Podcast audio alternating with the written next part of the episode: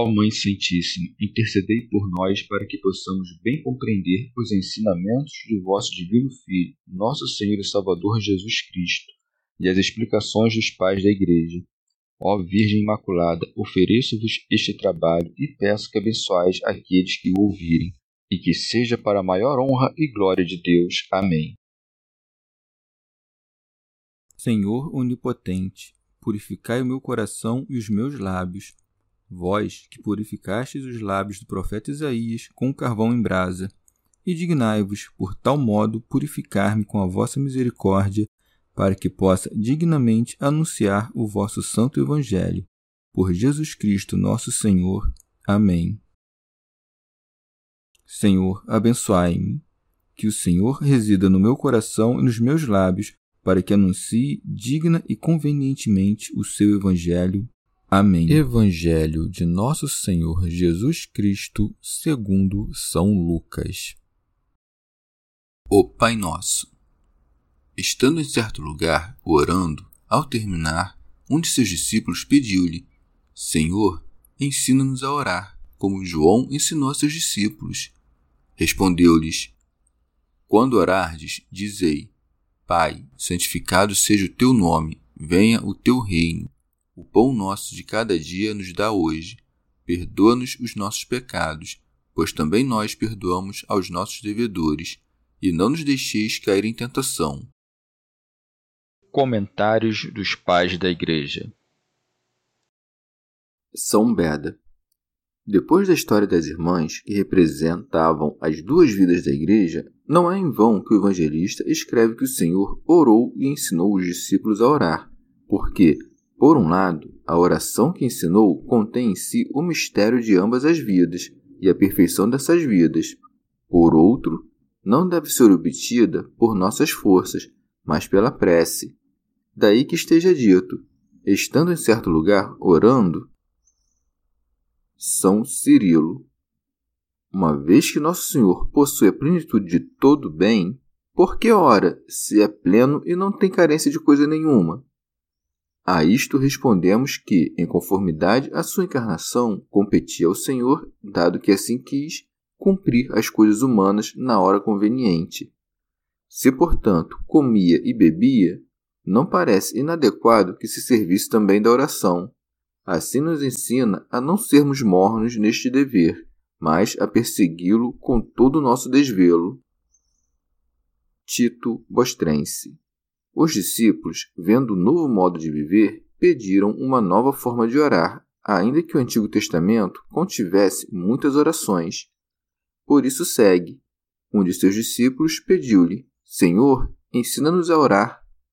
Isto é, ensina-nos a orar para que não pequemos contra Deus pedindo as coisas erradas no lugar das certas, ou, durante a oração, estando à presença de Deus da maneira que não convém. Orígenes. E este discípulo, ao pedir ao Senhor que lhe ensinasse a orar, acrescenta, como João ensinou a seus discípulos, isto é, João, sobre quem nos ensinastes que entre os nascidos de mulher não surgiu ninguém maior. E uma vez que nos deste o preceito de buscar o que é eterno e grande, como haveremos de chegar ao conhecimento dessas coisas, a não ser que nos ensine tu, que és nosso Deus e Salvador? São Gregório de Nissa Expõe, então, a doutrina da oração aos discípulos, que pedem com tanto engenho o conhecimento da oração. Assim mostra de que modo se deve implorar a Deus para ser ouvido. São Basílio. Ora, dois são os modos de oração. Um é o de louvor, cheio de humildade. O outro é o do pedido, que é mais frouxo. Quando orares, portanto, não te lances primeiro a pedir, pois com isto incriminas o teu afeto é como se suplicasses a Deus obrigado pelas necessidades. Quando te puseres a orar, abandona toda criatura visível e invisível, e começa pelo louvor daquele que criou todas as coisas. Por isso segue. Respondeu-lhes: Quando orardes, dizei: Pai. Santo Agostinho. Esta primeira palavra, como é cheia de graça! Não ousavas levantar tua face ao céu e de repente recebeste a graça de Cristo. De mau escravo foste feito bom filho. Portanto, não confies na tua própria operação, mas na graça de Cristo. Nisto não há arrogância, mas fé. Proclamar o bem que recebeste não é soberba, mas devoção. Logo, ergue os olhos ao Pai que te gerou no banho do batismo, que te remiu por meio de seu Filho. Chama-lhe Pai como filho que és dele, mas não reivindiques nada de particular a ti. Apenas de Cristo é que Deus é Pai em sentido particular. Para nós todos, Ele é o Pai comum. Deus gerou apenas a Ele, a nós Ele criou. E por isso, em Mateus está dito: Pai nosso, e em seguida se acrescenta: que estás nos céus, naqueles céus, a saber, dos quais se disse: os céus publicam a glória de Deus. O céu é onde toda culpa cessa, onde não há nenhuma ferida de morte. Teofilacto Diócrida não diz que estás nos céus porque esteja restrito a essa região, mas para erguer o ouvinte aos céus e separá-lo das coisas terrenas. São Gregório de Nissa. Observa, porém, quanta preparação é necessária para que possas tão audazmente dizer a Deus: Pai. Pois, se diriges teu olhar às coisas mundanas, ou se cobiçares a glória humana ou a sujeira do apetite sensível na hora de pronunciar as palavras desta oração, Parece-me que ouço Deus dizer: Tu, que viveste a vida inteira na corrupção, quando chamas de Pai o Autor da incorruptibilidade, polus com a feiura da tua voz o nome incorruptível. Aquele que mandou chamar o Pai não permitiu proferir mentiras. Ora, o princípio de todos os bens é glorificar o nome de Deus na nossa vida. Daí que é crescente. Santificado seja o teu nome. Pois quem é tão bestial que, vendo a vida dos crentes, não glorifique o nome que tal vida invoca? Portanto, quem na oração diz: Santificado seja o teu nome invocado em mim, pede isto: que eu me torne, escoltado por teus reforços, justo e abstinente de todo mal. São João Crisóstomo. Pois assim como quem vê a beleza do céu para e diz: Glória a ti, Senhor, do mesmo modo faz quem vê a virtude de alguém, pois a virtude do homem glorifica a Deus muito mais que o céu. Santo Agostinho. Ou ainda, quer dizer, santificado seja o teu nome em nós, para que possa chegar até nós a santificação dele. Tito Bostrense. Ou ainda, santificado seja o teu nome, quer dizer, conhecida seja a tua santidade no mundo inteiro e o mundo inteiro te louve como convém. Ora, aos retos fica bem glorificá-lo. Portanto, mandou orar pela correção do mundo inteiro. São Cirilo. Porque entre aqueles aos que a fé ainda não chegou, o nome de Deus segue sendo desprezado. Mas quando os raios da verdade luzirem sobre eles, confessarão que o Senhor é o Santo dos Santos. Tito Bostrense. E porque o nome de Jesus é a glória de Deus Pai, o nome do Pai só será santificado quando Cristo for conhecido. Orígenes. Ou ainda, uma vez que os homens afastados do caminho atribuem o nome de Deus às plantas e às criações humanas e divinas, o nome de Deus ainda não foi santificado, isto é, ainda não foi separado das coisas de que deve ser separado. Convém, pois, que oremos para que o nome de Deus seja aplicado apenas ao verdadeiro Deus, com o que se conforma a passagem seguinte: Venha o teu reino, isto é, venha o teu reino para destruir toda autoridade, todo poder, toda força e reino do mundo, bem como o pecado que reina em nossos corpos mortais. São Gregório de Nissa Imploramos também para que o Senhor nos livre da corrupção e nos exima da morte. Ou, na opinião de alguns, venha o teu reino, quer dizer, venha sobre nós o teu Espírito Santo, para que nos purifique. Santo Agostinho. O reino de Deus vem no momento que alcançamos a sua graça. Ele mesmo, afinal, disse: O reino de Deus está no meio de vós. São Cirilo. Ou ainda, Os que dizem estas palavras exprimem o desejo de ver o Salvador da humanidade outra vez a brilhar sobre o mundo. Ora, nosso Senhor mandou que na oração peçamos a vinda daquele tempo verdadeiramente terrível, para que saibamos que não devemos viver na indiferença ou na frouxidão, se não queremos que esse tempo prepare para nós as chamas e a vingança. Pelo contrário, devemos viver honestamente segundo a vontade dele, para que aquele tempo nos teça coroas. Daí que em Mateus siga assim: Seja feita a tua vontade, assim na terra como no céu. São João Crisóstomo. É como se dissesse: Permite-nos, Senhor, imitar a vida celestial, a fim de que tudo que queiras tu, o queiramos também nós. São Gregório de Nissa. Uma vez que o Senhor diz que depois da ressurreição há de vir uma vida humana semelhante à vida angélica, segue daí que a vida mundana esteja ordenada à vida que se espera para depois, de modo que, vivendo na carne, não vivamos carnalmente. Com isto, o verdadeiro médico da alma destrói a natureza da doença. E assim, aqueles que foram ocupados pela enfermidade porque tinham se afastado da vontade divina, por meio da união da vontade divina, voltassem a ficar livres da doença. A saúde da alma, com efeito, é o cumprimento devido da vontade divina. Santo Agostinho. No evangelista Mateus, a oração do Senhor parece conter sete pedidos. Já o evangelista Lucas encerrou na oração do Senhor não sete pedidos, mas cinco e mesmo assim não entra em desacordo com Mateus, mas pela própria concisão nos ensina como aqueles sete pedidos devem ser compreendidos.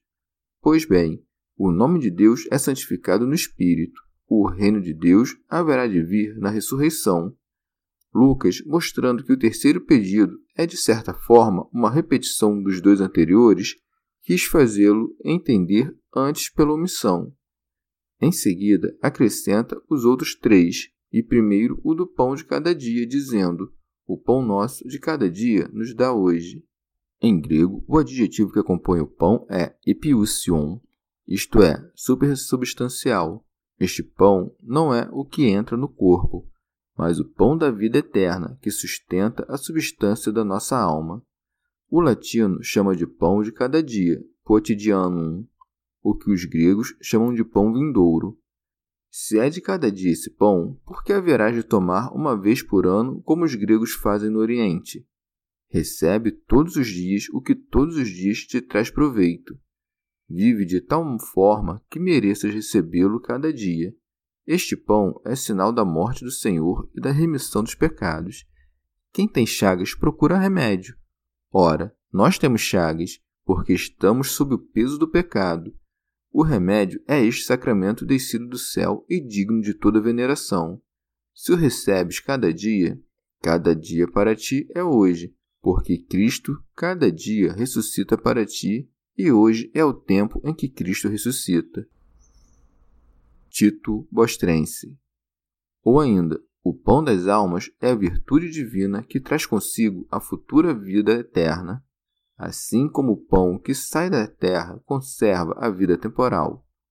Ora, ao chamá-lo de pão de cada dia, refere-se ao pão vindouro e futuro, este pão que pedimos a Deus que nos dê hoje mesmo, querendo sentir em antecipação um certo princípio e sabor seu, sempre que o Espírito que habita em nós pratica a virtude que supera toda a virtude humana, como a castidade, a humildade, etc. São Cirilo.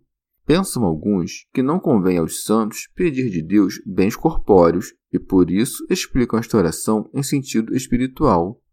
Eu, da minha parte, concedo que os santos devem empregar o melhor das suas forças para obter os dons espirituais.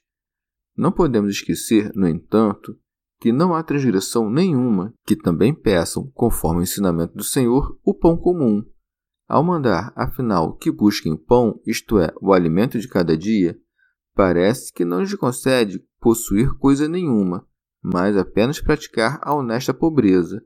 Com efeito, não é dos abastados pedir pão, mas dos oprimidos pela indigência. São Basílio. É como se dissesse: a busca do pão cotidiano, que concorre para o sustento da vida diária, não a confies a ti mesmo, antes recorre a Deus para obtê-lo, expondo-lhe a necessidade da tua natureza. São João Crisóstomo.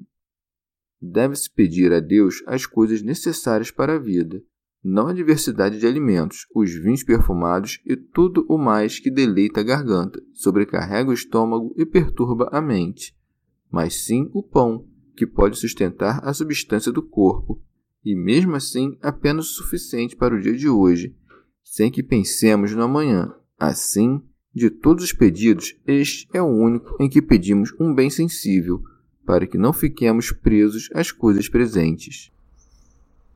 São Gregório de Nissa.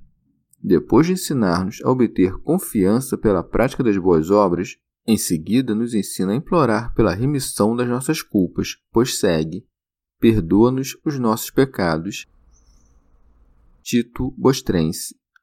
Como ninguém no mundo está sem pecado, a adição deste pedido era necessária para que os nossos pecados não nos impedissem de participar dos sagrados mistérios uma vez, afinal, que estamos obrigados a exibir uma santidade perfeita a Cristo, que nos fez morada do Espírito Santo, haveremos de ser reprovados se não lhes conservarmos a pureza do templo.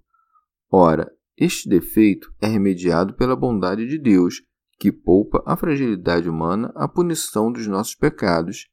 E isto o justo Deus, com toda a justiça, faz por nós quando nós absolvemos os nossos devedores isto é, os que nos fizeram mal e não satisfazem suas dívidas.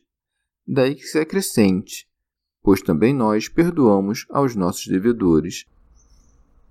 São Cirilo. Nosso Senhor quer, por assim dizer, que Deus se torne imitador da paciência que os homens praticam, e que a bondade que tem oferecido a seus colegas de servidão peçam-na a Deus na mesma medida a Deus que recompensa com justiça e sabe ter misericórdia de todos. São João Crisóstomo. Uma vez avisados dessas coisas, devemos agradecer aos nossos devedores, porque se tornam para nós, se formos sábios, a maior causa de perdão. Oferecendo-lhes pouco, recebemos muito, pois também nós contraímos enormes dívidas com o Senhor, e se ele quisesse exigir de nós a menor parte delas, já teríamos perecido. Santo Agostinho. A dívida o que é senão um pecado? Logo, se não tivesses tomado dinheiro emprestado, não deverias nada, mas tomaste, e por isso é que se imputa o pecado. Recebeste um dinheiro que te fez nascer rico, criado à imagem e semelhança de Deus, mas perdeste o que tinhas. Assim, procurando vingar o teu orgulho, perdeste o dinheiro da humildade. Contraíste uma dívida com o diabo que não era necessária, e o inimigo retinha a tua calção. O Senhor, porém, a crucificou e com seu sangue derramado a cancelou. Ora, o Senhor, que tolheu o pecado e pagou as nossas dívidas, é capaz de guardar-nos contra as seladas do diabo, que costuma ser o autor do nosso pecado. Daí que siga, e não nos deixes cair na tentação, isto é, a tentação que não somos capazes de sustentar, pois, como um atleta, nosso Senhor quer a tentação que a condição humana pode suportar.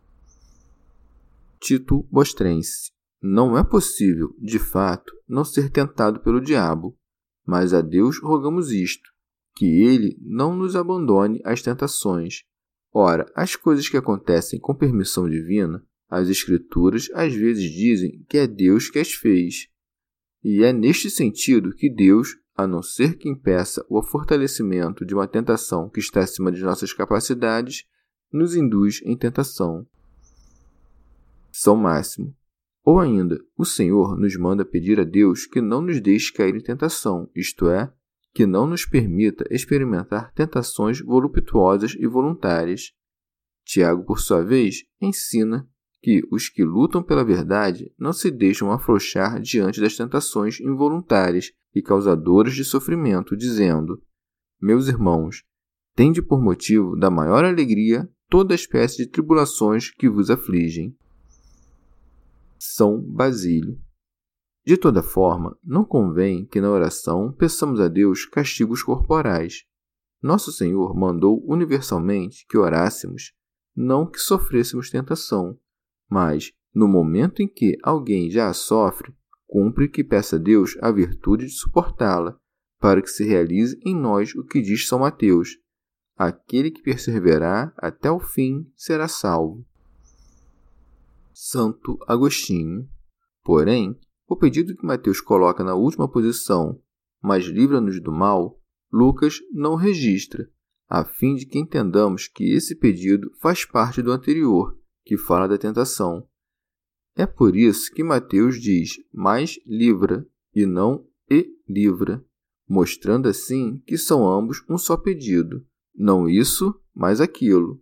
Deste modo, todo mundo deve saber que fica livre do mal na medida mesma em que não é induzido em tentação. Todos pedem para serem livrados do mal, isto é, do inimigo e do pecado. Mas quem se entrega nas mãos de Deus não teme o diabo. Pois, se Deus é por nós, quem será contra nós? Chegamos ao fim de mais um dia de comentários da Catena Áurea. Muito obrigado por ficarem até aqui. Que Nossa Senhora derrame suas graças sobre nós e até amanhã.